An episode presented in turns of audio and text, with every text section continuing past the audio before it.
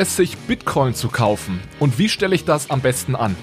Über diese und ähnliche Fragen spreche ich heute mit Julian Lieniger, CEO und Co-Founder von Relay, einem Bitcoin-Sparplananbieter, und Holger Rohm von blockchaincenter.net, einem der größten Krypto-Info- und Vergleichsportale im deutschsprachigen Raum.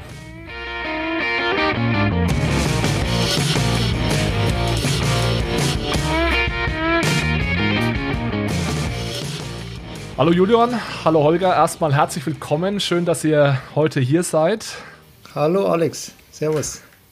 Hi Alex, vielen Dank für die Einladung. So, wir haben gesagt, wir wollen heute über Bitcoin reden und ihr seid beide ja prädestiniert dafür, über das Thema zu reden. Holger, du hast eine Website, die nennt sich blockchaincenter.net. Vielleicht direkt mal die Frage an dich, wie, wie bist du denn damals auf die Idee gekommen, diese, diese Website ins Leben zu rufen und wann war das vielleicht auch noch? Das war, äh, lass mich kurz überlegen, ich glaube 2015 habe ich die gestartet und ähm, ja, das war eigentlich so eine Art Nebenprojekt, weil ich mir gedacht habe, okay, wenn dieses Thema irgendwann groß wird, dann gibt es da sehr viel ähm, Interesse nach diversen Themen zu diesem Thema und äh, da würde ich ganz gern gute Inhalte dazu anbieten. Das war sozusagen die Ursprungsidee.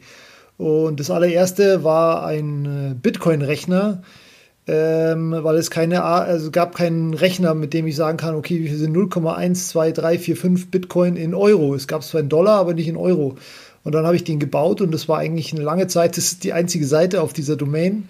Und äh, ja, Bitcoin ist größer geworden und der wurde sehr erfolgreich und ja, dann gab es immer mehr Themen, wofür die Leute sich interessiert haben und immer mehr, äh, wo ich dann vielleicht auch was dazu sagen konnte. Und dann habe ich immer mehr Seiten gemacht und so ist es dann mit der Zeit gewachsen, bis es dann irgendwann mal ein Business geworden ist.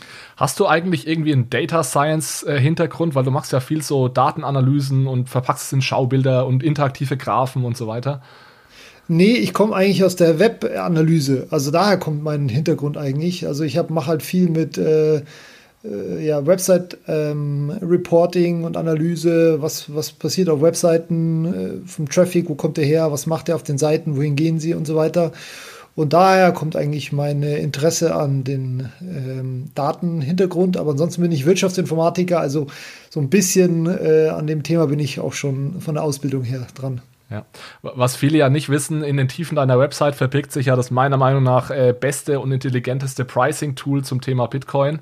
Äh, ich weiß nicht, ob du da was dazu. Ich glaub, vermute, du weißt schon, was ich meine. Es hat was mit Regenbogenfarben zu tun. Vielleicht willst du da, da noch was dazu sagen kurz.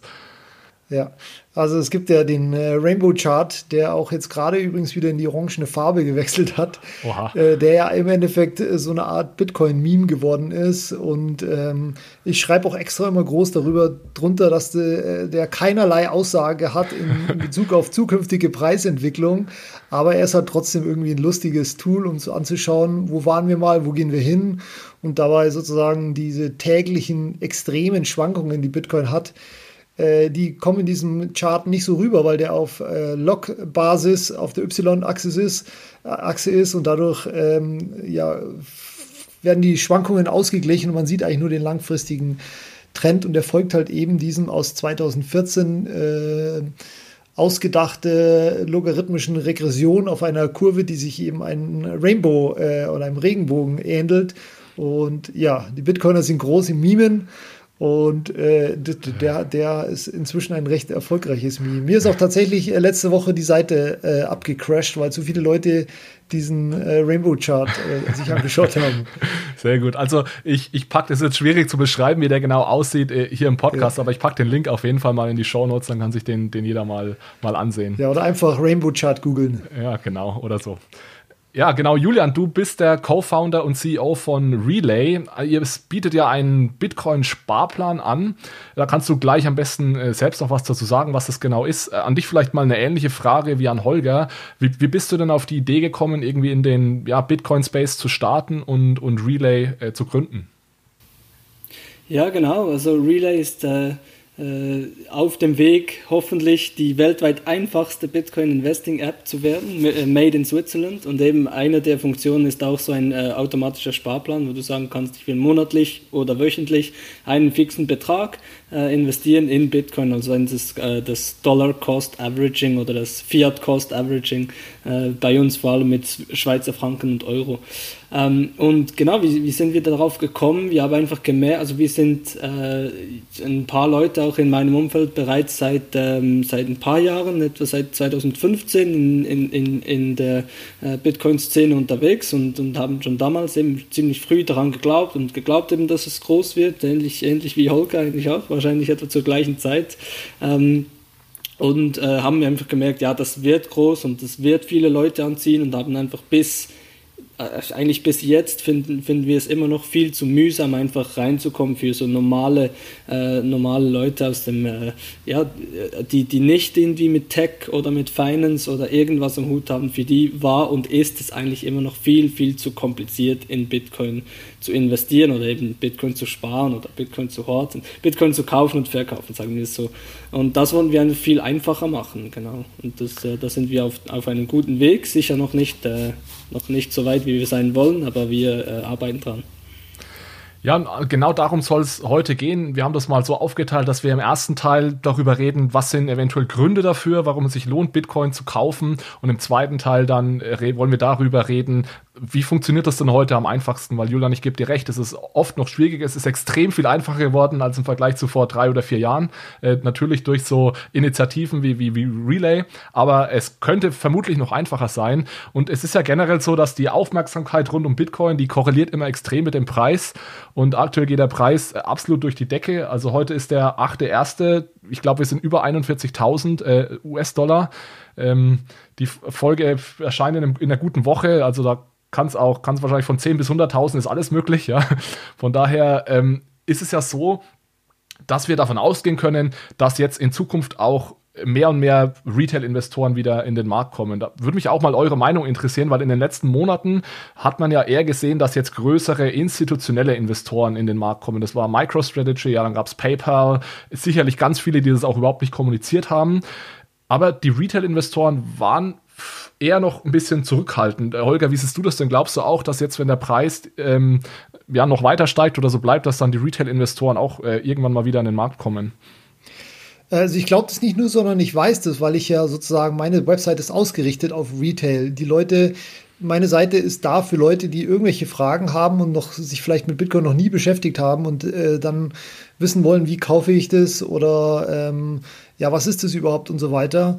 Und es war tatsächlich über, ja, ähm, also im Vergleich zu 2019 war 2020 schon ein bisschen äh, stärker, aber tatsächlich los ging es erst im November. Dann von November auf Dezember war es, glaube ich, nochmal mindestens 75 Prozent Wachstum und jetzt auf ähm, Januar ist es äh, fast nochmal eine Verdopplung. Also es schaut jedenfalls im Moment so danach aus. Und ich schätze mal, ähnliche Zahlen wird auch der Julian haben. Also eigentlich seit November, Dezember ging es wieder richtig los. Ja, absolut, kann ich, kann ich genau bestätigen. Also vor allem auch über die, über die Festtage war unglaublich. Ähm, so im, Im November hat es, hat es auch bei uns gestartet. Irgendwie im November haben wir das Volumen mehr oder weniger verdoppelt vom, äh, vom letzten Monat und dann im Dezember auch unglaublich. Also jetzt haben wir fast eine Million ähm, an Volumen gehabt, Schweizer Franken investiert. Äh, das ist mehr als doppelt so viel, das wir hatten im November. Also es ist wirklich crazy und es geht jetzt im, im Januar so weiter. Vom Volumen her und auch eben über die Festtage, klar, oder da bist du mit der Familie, da sprichst du mit vielen Leuten und Bitcoiner sprechen dann über nichts anderes als Bitcoin, vor allem auch mit diesen Leuten, die sie schon lange nicht mehr gesehen haben. Und, und das hat wahrscheinlich auch etwas getrieben, plus eben die, die Preisentwicklung und wir haben das, das, die App wurde fast eineinhalbtausend Mal runtergeladen über die Festtage, also von, von Weihnachten bis irgendwie äh, 1., 2. Januar. Also es war wirklich crazy. Und, und eben, wir sind auch wie Holger 100% Retail, also das haben wir, das haben wir extrem gespürt. Und ich glaube auch, dass eben äh, dass, dass so die institutionelle Phase dem vorgelagert war und der Retail kommt einfach wirklich lustig, kommt, die kommt wirklich erst dann, wenn der Preis irgendwie einen großen Spike macht, weil auch dann Bitcoin wieder vermehrt in den Medien ist und in mhm. den traditionellen Medien, die eben die Retail, die normalen Leute auch lesen und dann merken die wieder, oh ja, da geht wieder was und ich will da wieder und FOMO mhm. und so weiter und das ist, ist lustig, es, es, fühlt sich schon langsam wieder etwas an wie 2017, was äh, positiv und negativ sein kann und es kann dann gerade auch wieder nach hinten rausgehen. Sorry. Der Unterschied, den ich halt sehe, 2017 haben eigentlich fast die allermeisten das erste Mal von Bitcoin gehört. Und dann war es jetzt wirklich drei, drei Jahre von der Bildfirma. Und jetzt hören die alle zum zweiten Mal davon. Und es hat wieder All-Time-High erreicht. Und das ist, glaube ich, ein, für Retail ein riesen äh, äh, ja, Anreiz zu sagen, okay, damit muss ich mich jetzt nochmal auseinandersetzen. Das war aber bei mir genauso. Äh, ich, ja, nur, bei jedem nur, war das so. Ja, ja, Nur, eben, nur eben ein, zwei Cycles früher. Ja. Ich habe so 2011 oder 12 das erste Mal davon gehört und auch erstmal abgetan und dann 2014 ist es wieder aufgeploppt und 15 dachte ich, okay, da ist anscheinend doch irgendwas dahinter und genauso geht es wahrscheinlich vielen anderen jetzt auch. Ja. ja. Ja. Klar, absolut. Aber es ist ja wirklich auch etablierter jetzt das Ganze. Deswegen, das, deswegen hält sich ja der Preis auch höher wahrscheinlich, weil eben viele das zweite Mal gehört haben und man hat eben wirklich jetzt diese eben PayPal und MicroStrategy und diese großen Firmen, die da drin sind und die Banken, die sich damit auseinandersetzen und viele Hedgefonds und so weiter und so fort und gro große Milliardäre und Jack Dorseys und so weiter. Das hatten wir alles in 2017 noch viel weniger und deshalb ist wahrscheinlich schon das Vertrauen eben auch von den Retail-Investoren größer. Aber nichtsdestotrotz sehen wir schon, also der Chart sieht ja wieder ziemlich ähnlich aus, wirklich Kerzen gerade nach oben und das kann wahrscheinlich schon nicht ähm, auf diesem Level nachhaltig sein. Und das merken wir jetzt auch. Wir haben zum Beispiel eben jetzt im Dezember und auch im Januar viel höhere Verkaufsvolumen wieder als, äh, als vorher. Vorher hatten wir wirklich 99 Prozent war, waren Käufe und jetzt steigen schon auch äh, etwas mehr noch die, ähm, die Verkäufe auch. Ja.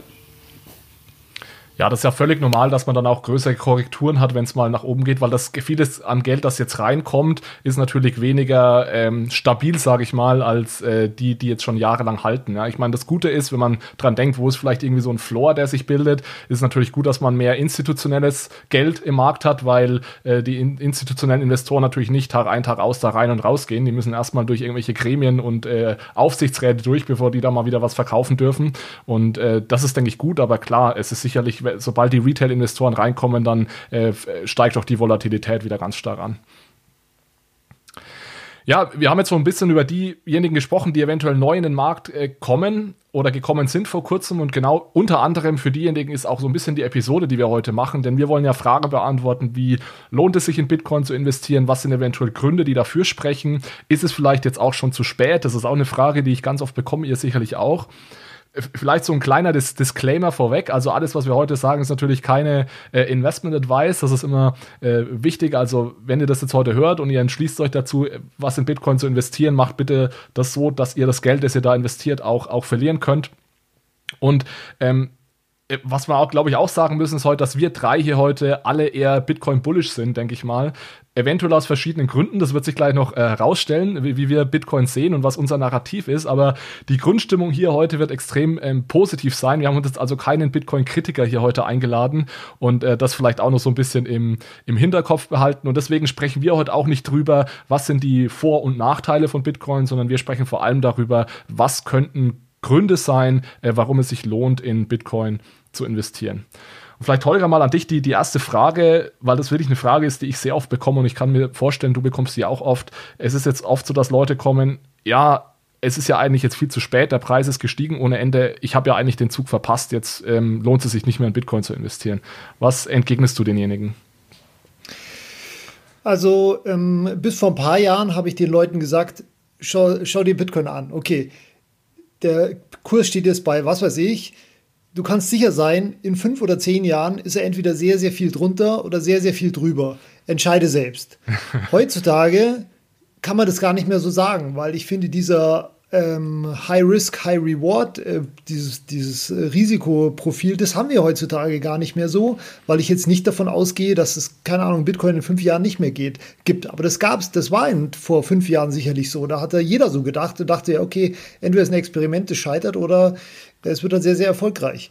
Und, Aber Holger, ähm, kurze Zwischenfrage, gilt es nicht in beide Richtungen? Also es ist, wird sehr unwahrscheinlich, dass Bitcoin äh, sagen wir mal, auf Null äh, sinkt, aber es ist auch extrem unwahrscheinlich, dass Bitcoin jetzt 10.000 X macht, was vielleicht vor sieben, genau. acht Jahren noch möglich war. Ja? Genau, Genau, also genau das da. Also mit dem geringeren Risiko kommt natürlich auch dann der geringere Reward. Und ähm, das macht dann sozusagen ähm, den Investment Case für Bitcoin eigentlich total anders, als er vor fünf Jahren beispielsweise noch war. Weil, äh, also ich kann jetzt zum Beispiel von mir ähm, reden. Ich bin jetzt äh, eher einer, der irgendwie sehr gerne irgendwie risikoreiche Investments macht, wo ich dann weiß, okay, von neun, äh, neun von zehn scheitern dann vielleicht auch mal. Und äh, genauso war meine Einstellung, als ich das bei, äh, bei Bitcoin gemacht habe.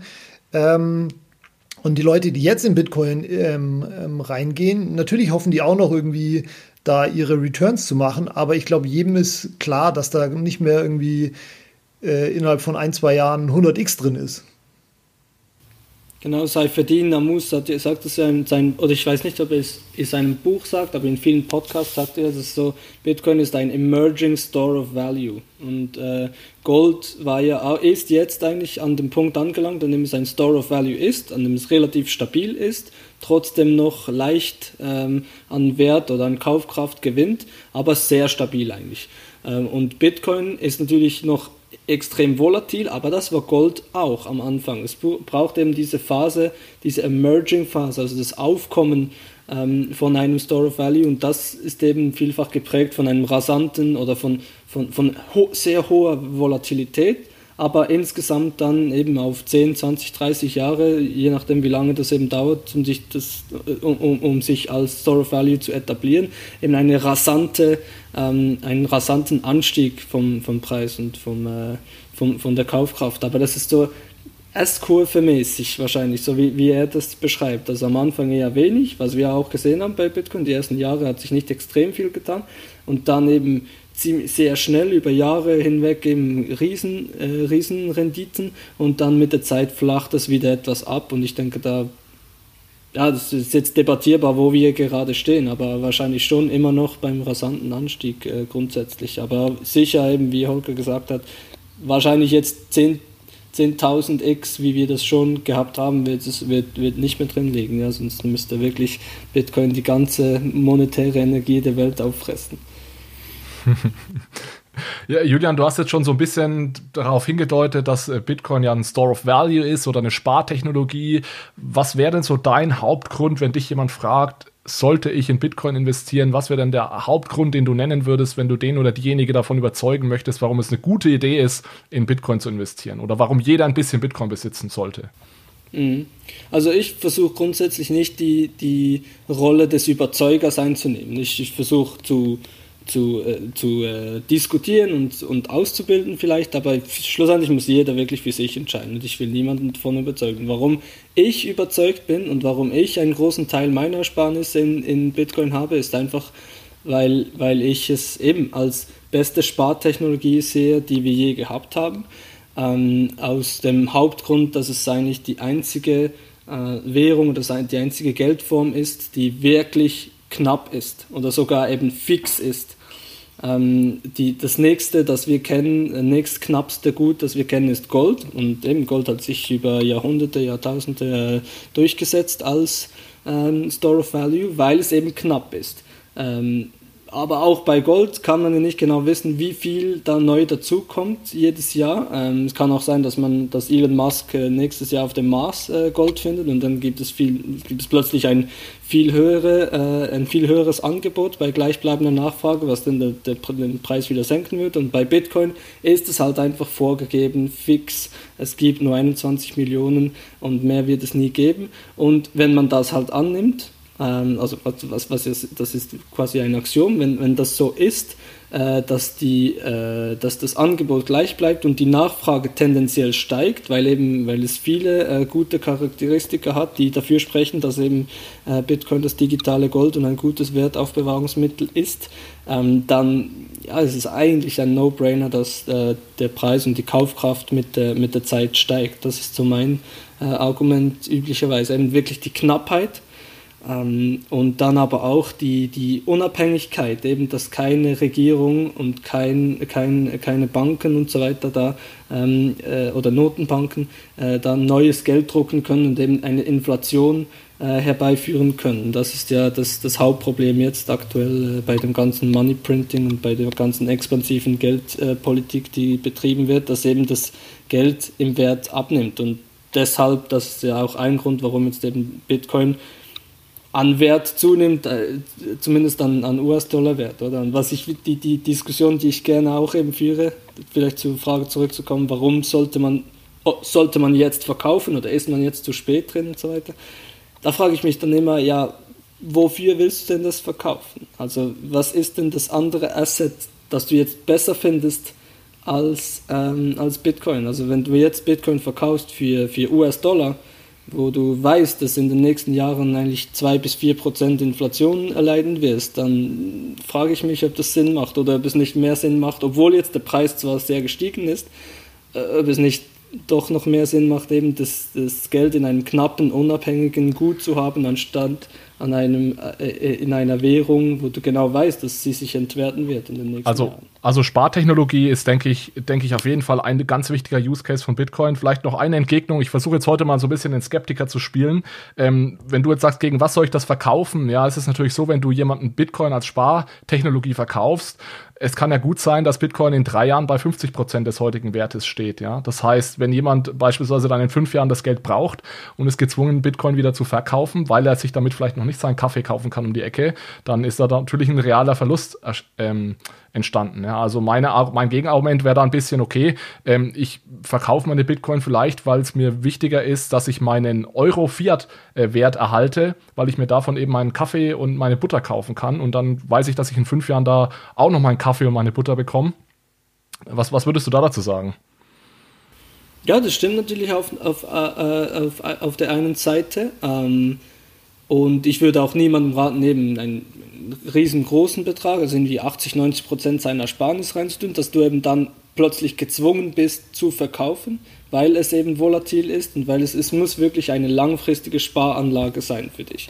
Und, und da, da würde ja niemand, also ich, ich würde auch nicht ähm, in, in irgendwie mein Aktienportfolio oder, oder Gold oder äh, Immobilien oder was auch immer an, für, für, andere Sparanlageklassen gibt, da würdest du ja auch nicht 90% deiner flüssigen Mittel oder 95% reintun, dass du plötzlich gezwungen bist. Weil wenn du dann an diese Situation kommst, du hast zum Beispiel dein Auto geht kaputt und brauchst ein neues Auto und dann musst du musst du gerade jetzt verkaufen, dann ja, ist dir vielleicht der Kurs gerade schlecht und das ist nicht gut. Also das, die, das Sparen ähm, die, die, in, die, in die Spartechnologie, die du wählst, würdest du ja normalerweise auch nur 10 bis 20 Prozent wahrscheinlich äh, deines Einkommens oder deines Vermögens äh, äh, investieren. Und dann bist du eigentlich, solltest du nie in die Situation kommen, wo du verkaufen musst.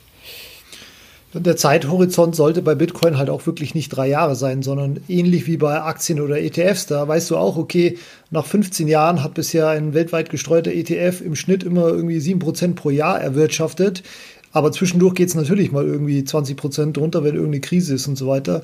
Das heißt, äh, der Zeithorizont sollte bei Bitcoin schon auch äh, mehrere Jahre dauern, mhm. da, wo du das Geld nicht brauchst. Lass uns das doch direkt vielleicht mal ne nehmen, um Bitcoin so ein bisschen zu vergleichen mit, äh, ich nenne es jetzt mal herkömmlichen Spartechnologien. Ja, also wo, worin sparen wir heute? Wir sparen sicherlich teilweise mit Bargeld.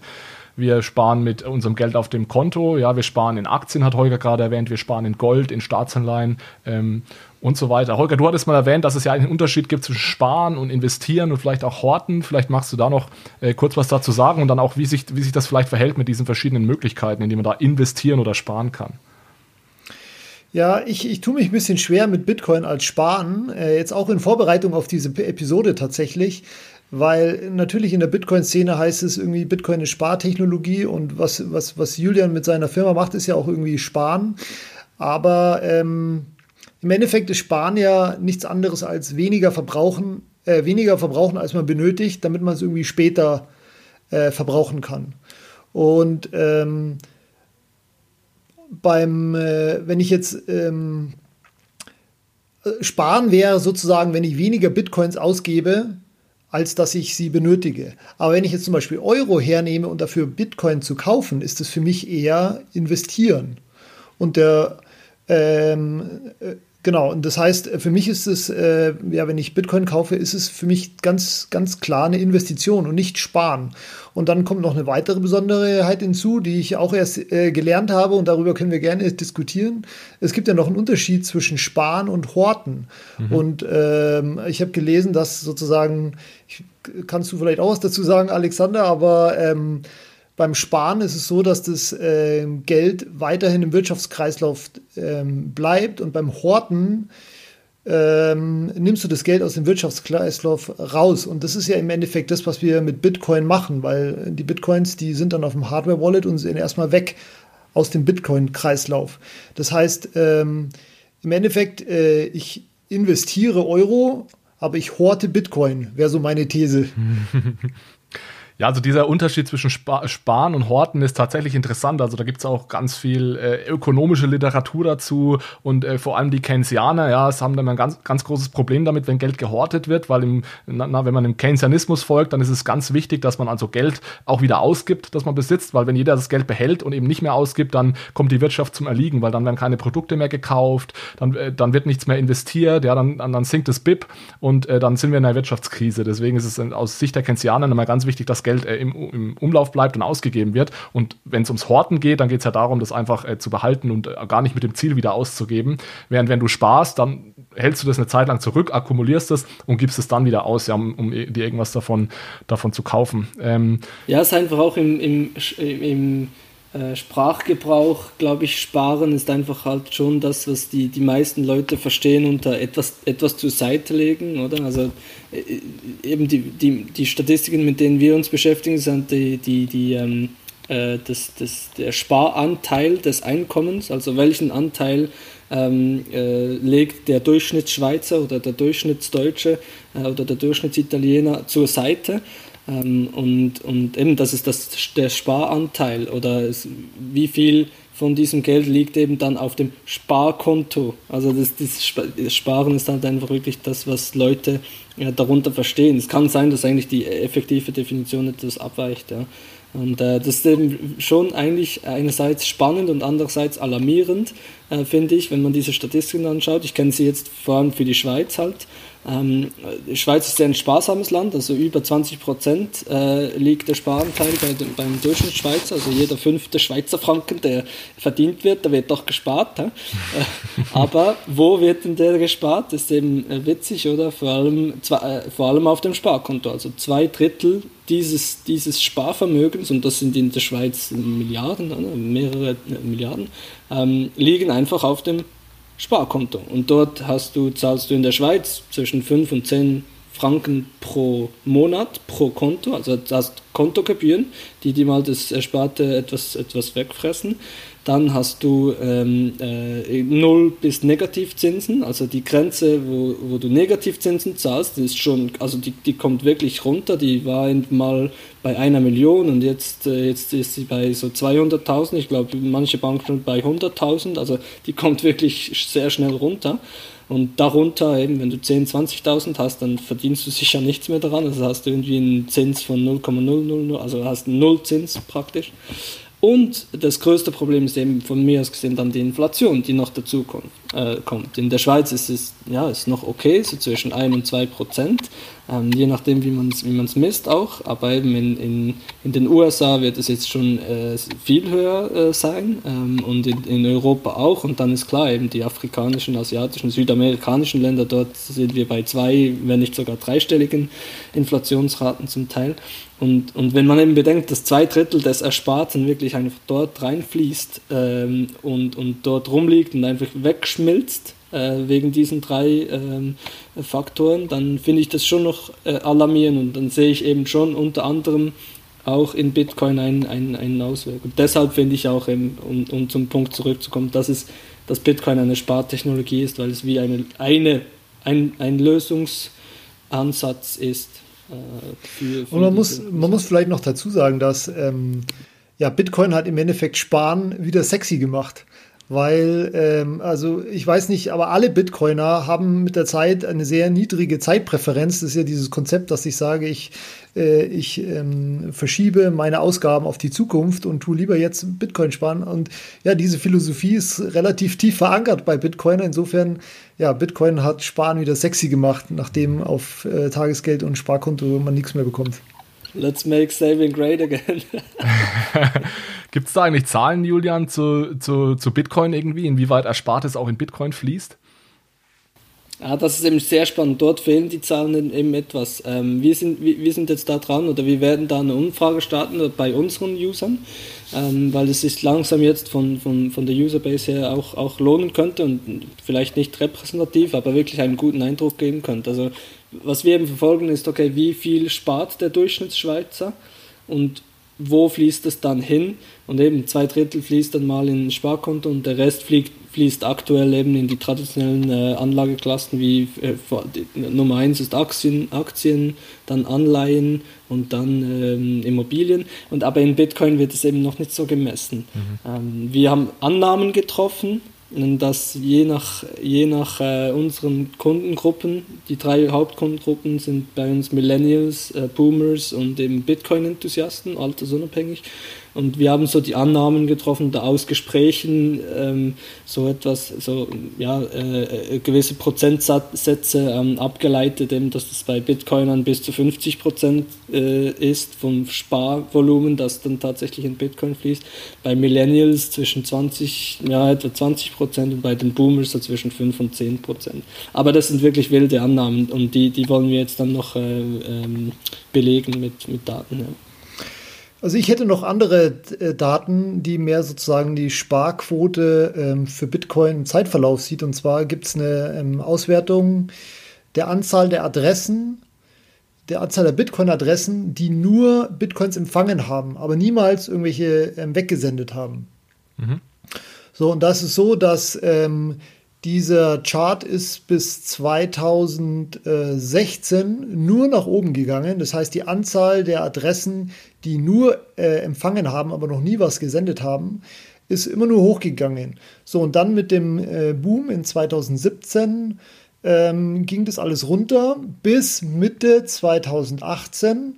Dann hat es den niedrigsten Stand, da waren es ungefähr 2 Millionen Adressen, die nur empfangen haben, aber noch nichts äh, gesendet haben.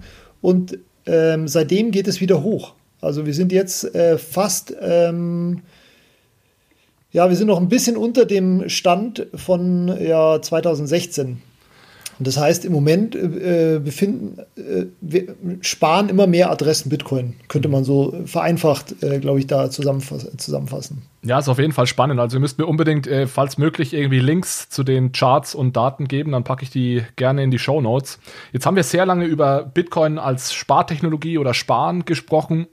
Vielleicht bevor wir dann in den zweiten Teil gehen, wie man denn jetzt am besten Bitcoin kauft, wenn man das möchte, vielleicht nochmal an euch die Frage, gibt es denn eventuell noch andere Gründe, äh, die ihr nennen würdet, oh, warum es sich lohnt, ähm, Bitcoin zu kaufen? Weil viele, oder man könnte euch jetzt ganz einfach entgegnen und sagen, heute ganz, heute ganz akut ist Bitcoin vermutlich noch nicht die beste Spartechnologie, weil es natürlich extrem volatil ist. Jetzt sagt Holger, schon gesagt, ja, wenn ich natürlich über 10, 20 Jahre schaue, dann sieht das anders aus. Aber natürlich gibt es Leute, die äh, nervös werden, ja, wenn es so, so stark rauf und runter geht und die stellen sich unter Sparen vermutlich was anders vor, als dass ich jetzt morgen oder übermorgen eventuell 10 oder 20 Prozent äh, weniger besitze. Also nochmal vielleicht an, an euch die Frage, gibt es andere Gründe, die dafür sprechen, warum ich dieses Projekt Bitcoin unterstützen sollte? Du meinst mehr ideologische Gründe? Also ich, ich, ja, das wäre zum Beispiel ein Beispiel wäre ja, also viele Bitcoiner sagen, ich kaufe Bitcoin, weil ich das Projekt unterstütze und weil ich daran glaube, dass Bitcoin mal das Geld sein wird in Zukunft, mit dem alle bezahlen. Und selbst wenn ich jetzt vielleicht da heute einen Nachteil davon habe, äh, finde ich das trotzdem gut und kaufe mir deswegen Bitcoin. Das wäre zum Beispiel ein Grund, ja. Ja, also ich glaube, dass diese, ähm, die meisten, ich würde es mal, ich weiß nicht, Prozentsatz ist schwer zu sagen, aber ich, die meisten sehen wirklich in Bitcoin, okay, ich kaufe das günstig und verkaufe es irgendwann später äh, teurer. Und die wenigsten sehen ja nur, also es gibt ja im Endeffekt ähm, also ich würde sagen, so drei Ebenen. Der erste sagt, okay, das ist einfach nur ein gutes Investment, ich kaufe es günstig und verkaufe es später. Später sagst du dann, hm, ja, vielleicht ist es ein guter Hedge gegen das aktuelle Finanzsystem, wenn es mal crasht und so, ist es noch da. Und äh, sozusagen der dritte Level ist dann, dass du sagst, okay, Bitcoin ist einfach äh, eine bessere Werterhaltung als, äh, als Euro und deswegen kaufe ich das. Und ähm, die meisten sind, glaube ich, im ersten Schritt. Und ähm, kaufen das, glaube ich, nicht aus ideologischen Gründen. Ja, also das ja, sehe ich ganz ähnlich. Ich glaube auch, dass. Äh, Go ahead, Julian, sorry.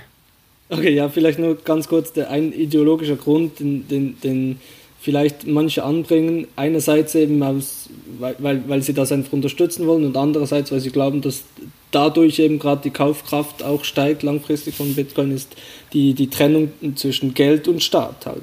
Dass das eben, dass, dass, ich, ich glaube, viele Millennials auch, die jetzt, also jetzt Junge, die eben digital äh, affin sind und, und, und, und irgendwie langsam das, das ganze Bankensystem und die ganzen, die ganzen politischen Vorgänge etwas sehr kritisch betrachten und nicht mehr große Vertrauen haben in Institutionen. Das sieht man ja immer wieder in Millennial-fokussierten ähm, Umfragen.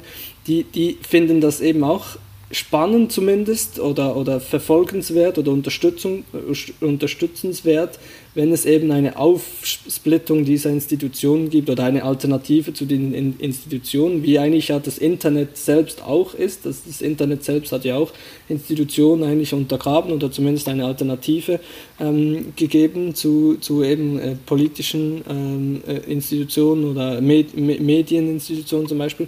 Und jetzt äh, äh, mit Bitcoin passiert eigentlich etwas dasselbe, eben diese Trennung von, von Geld und, und Staat, dass man eben nicht mehr abhängig ist von diesen politischen Institutionen, von Regierungen, von Banken, sondern dass, dass man da eine Alternative hat, die, die dezentral ist und die digital äh, native ist. Und ich glaube, das ist etwas, das viele eben auch noch spannend finden, wenn sie, wenn sie vielleicht denken, okay, vielleicht kommt das gut oder nicht als langfristige Spartechnologie, aber ich finde es einfach irgendwie geil und will da dabei sein. Ich, das, das fühlen wir noch ziemlich viel aus Gesprächen eben in, in so Community auch und so.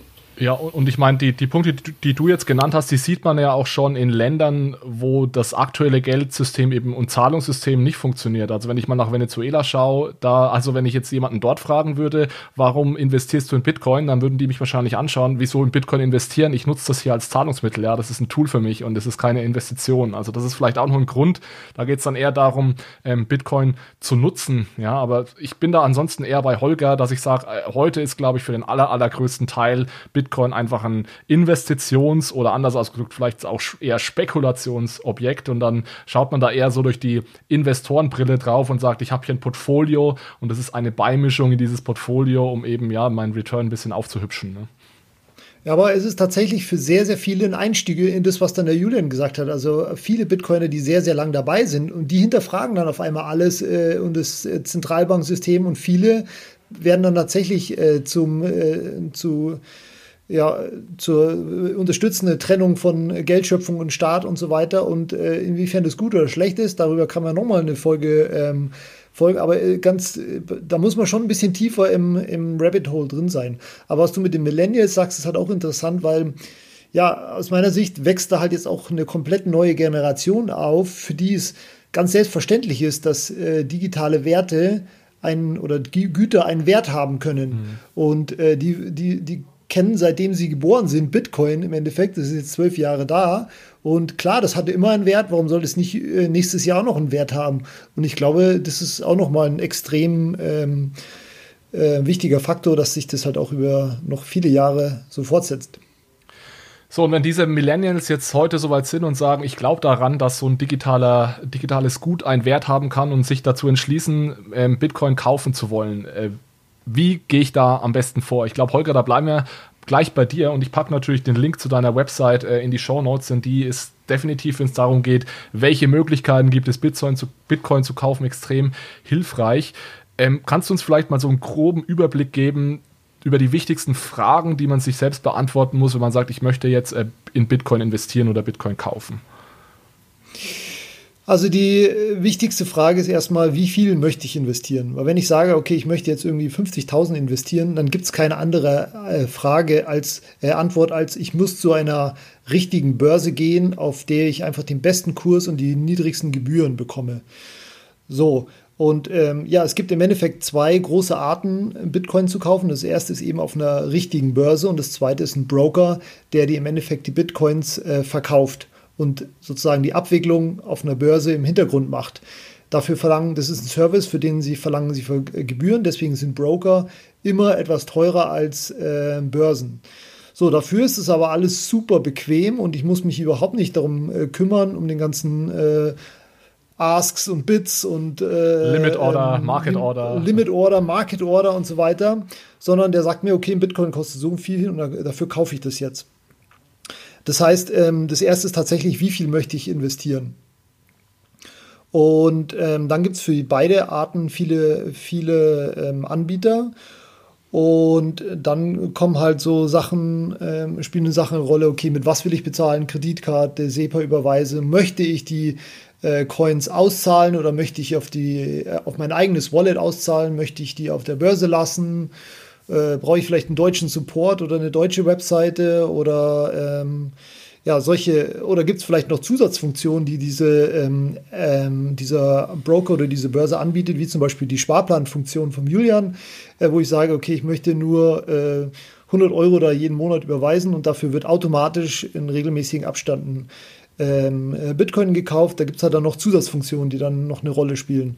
Und äh, dann kristallisieren sich da Anbieter raus. Und ein entscheidender Punkt ist natürlich auch, welchen, welchen Preis bekomme ich da oder wie günstig bekomme ich die, die Bitcoins. Und da ist es halt auch so, wie ich schon gesagt habe, bei hohen Betragen äh, ist es eine Börse, aber bei niedrigen äh, Beträgen ist es zum Beispiel äh, dann auch ähm, also, was wir jetzt zum Beispiel machen, ich weiß nicht, wann diese Folge rauskommt, aber auf blocktrainer.de in Kooperation mit Blockchain Center haben wir ein neues Tool rausgebracht, wo man, oder bringen wir eins raus, wo man genau sehen kann, okay, wenn ich 50 Euro Bitcoin kaufe, wie viele Bitcoin bekomme ich denn dann tatsächlich auf mein eigenes Wallet ausbezahlt, inklusive der Auszahlungsgebühren, die ja auch noch eine Rolle spielen. Und da gibt es halt auch nochmal Unterscheidungen, weil bei Relay zum Beispiel sind diese Gebühren in der, in der Trading-Gebühr enthalten, mhm. bei anderen ähm, nicht. Und ähm, wenn man jetzt zum Beispiel, jetzt geht es schon tief rein, aber meinetwegen Binance, die haben 0,0005 Bitcoin Auszahlungsgebühr aufs eigene Wallet. Und ähm, ja, das sind im Moment auch schon, lass mich liegen, 15, 15 Euro. Auf einmal äh, ähm, ist dann auch Relay, die ein bisschen höhere Gebühren für den Service verlangen, ähm, wieder eine super attraktive Angelegenheit für geringere Beträge.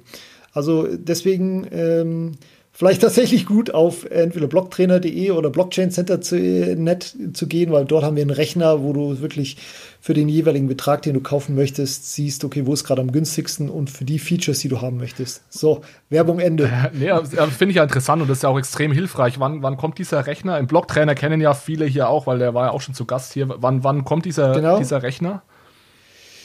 Der müsste, ähm, also wir machen am, heute ist der nächsten Dienstag, das ist der äh, 12. ein Video bei Blocktrainer dazu, wo wir das Tool vorstellen. Alles klar, das ist perfekt. Das ist bevor diese Episode hier erscheint, dann kann ich das direkt auch mit verlinken und dann weiß jeder, äh, wo er hingehen muss, wenn er, wenn er da den Vergleich machen will. Ähm, ja. Julian, Julian, mal zu dir. Ich, ich glaube, ihr habt ja ein richtig cooles Produkt, muss ich sagen. Es gibt sehr wenige Sparpläne, für Bitcoin generell. Äh, vielleicht kannst du mal kurz was dazu sagen, wen es da neben euch äh, sonst noch so gibt und was euch eventuell dann auch äh, von, den, von den anderen unterscheidet und wie genau euer Produkt aussieht. Ja, gerne, klar. Ähm, es gibt schon immer mehr auch. Also es gibt, es gibt wirklich eigentlich in fast jeder Region in, auf, auf, der Welt gibt es jetzt äh, äh, einige Service, Serviceanbieter, die das, äh, die das anbieten können. Ähm, ich glaube, so die ersten und, und weltweit wahrscheinlich bekanntesten waren in den USA, der Swan Bitcoin.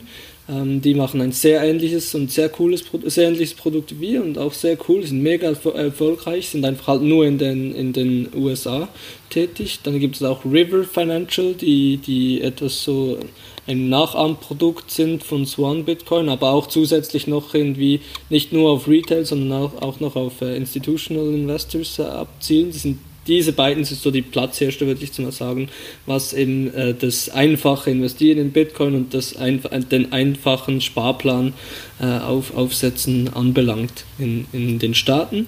Dann gibt es eine mega coole App aus Australien, die nur in Australien aktuell äh, tätig sind, aber auch auf, äh, auf die äh, in die europäische Zone reinkommen wollen jetzt, äh, haben sie zumindest gesagt, sie sind noch nicht live jetzt in Europa.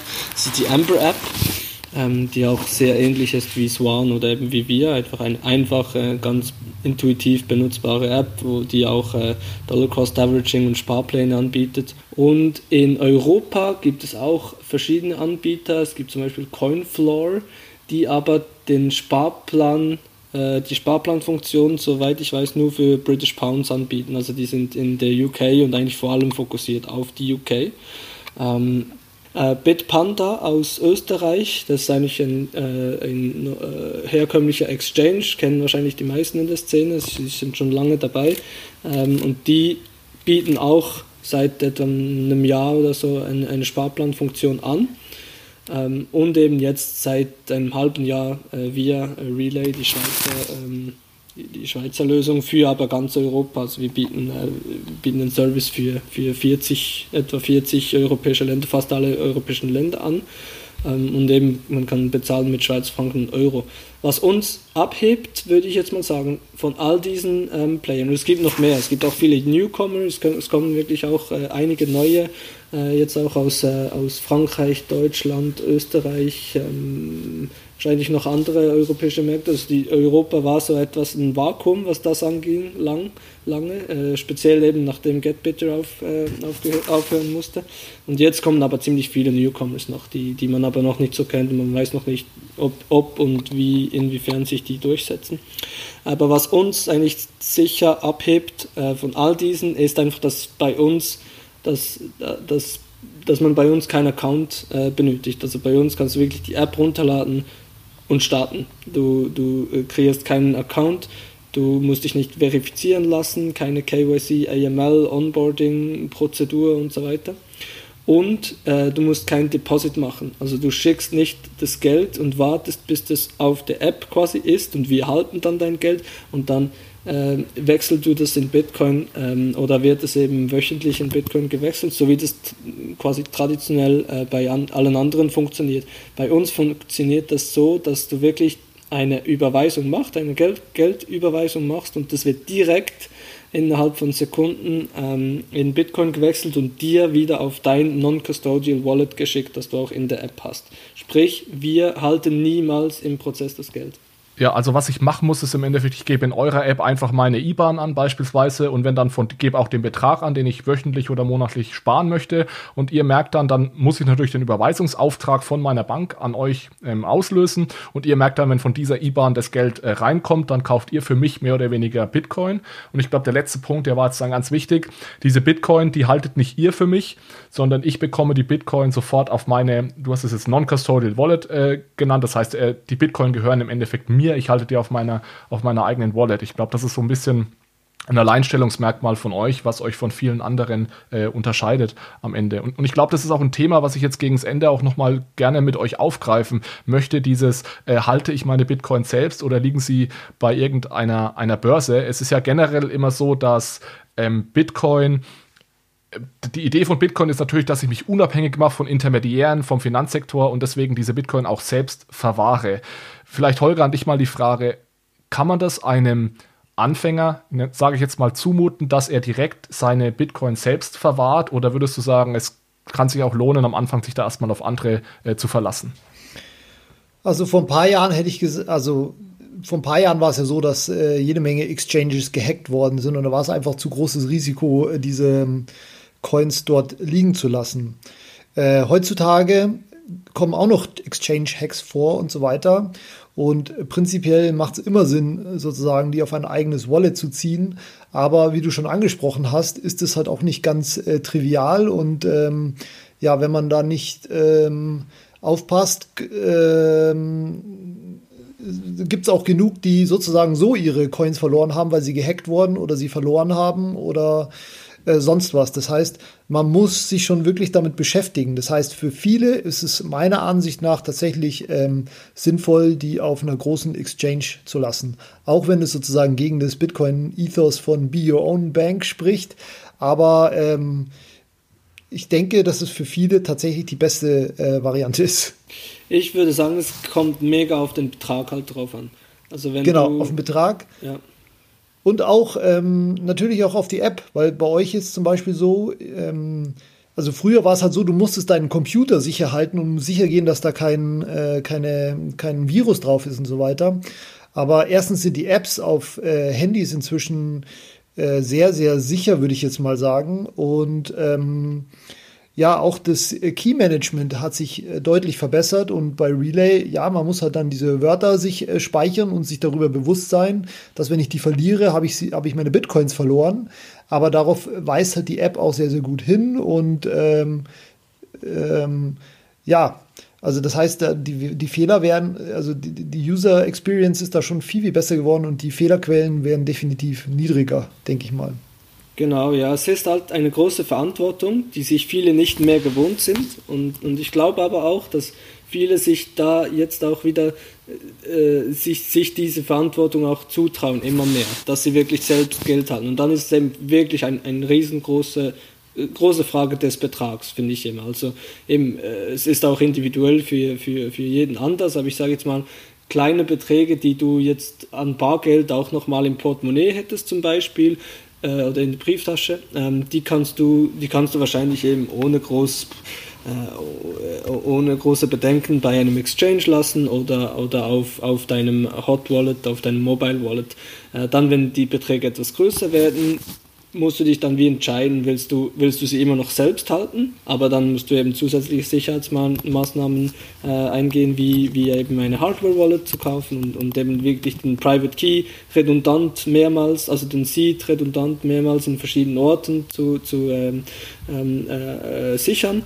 Ähm, oder willst du eben dann, wenn du einen gewissen Betrag hast, äh, auf einen, äh, einen spezialisierten Anbieter wechseln. Da würde ich aber jetzt schon nicht empfehlen, dass das ein Exchange ist. Ich, ich, ich gehe mit dir einig, Holger, dass heute die großen Exchanges wie, wie Coinbase, Binance und so weiter, dass die wirklich äh, top Top äh, Security Measures haben und so weiter, aber trotzdem sind sie halt nicht spezialisierte Custodians. Ich würde jetzt aber einen gewissen Betrag dann eher zu einer Bank gehen, die sich auf das spezialisiert oder, ähm, oder eben zu einem Custodian, die sich wirklich spezialisieren auf die, die äh, Sicherung und Speicherung von, von, von eben großen Werten und das lassen sie sich dann natürlich auch bezahlen. Eben, das ist immer etwas ein, ein Trade-off dann.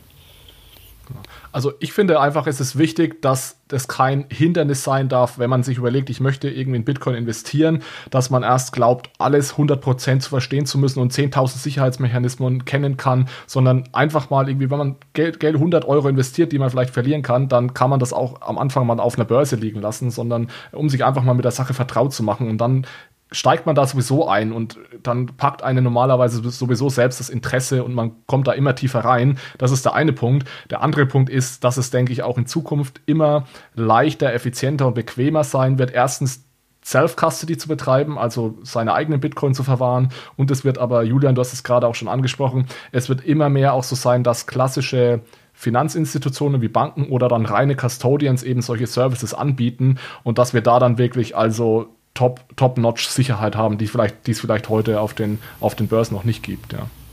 Ja, 100 Prozent. Und das Spannende ist ja eben auch, dass die Daten zeigen ja, ich weiß nicht, Holger, ob du da irgendwie äh, gute Daten dazu hast. Also ich habe das gelesen, aber ich weiß nicht mehr wo, leider. Ich kann den Link nicht äh, sharen. Aber äh, ich habe das gelesen, dass wirklich in den letzten drei Jahren, glaube ich, äh, eben vor allem nach, den, nach dem Peak 2017, in den letzten drei, vier Jahren, ist es konstant der Anteil an den Bitcoins, die eben self äh, selbst verwahrt werden, ist, ist tatsächlich gestiegen und viel, viel äh, Trading-Volumen quasi oder Volumen von den, ähm, von den Exchanges ist wie abgeflossen auf eben selbst verwahrte Wallets. Das fand ich noch mega spannend eigentlich, weil es für mich etwas counter, äh, counterintuitive war, aber tatsächlich scheint es so zu sein, dass viele Leute, immer mehr Leute sich dafür entscheiden, eben äh, das, das in die eigene Hand zu nehmen, die Speicherung ihrer, ihrer Bitcoins.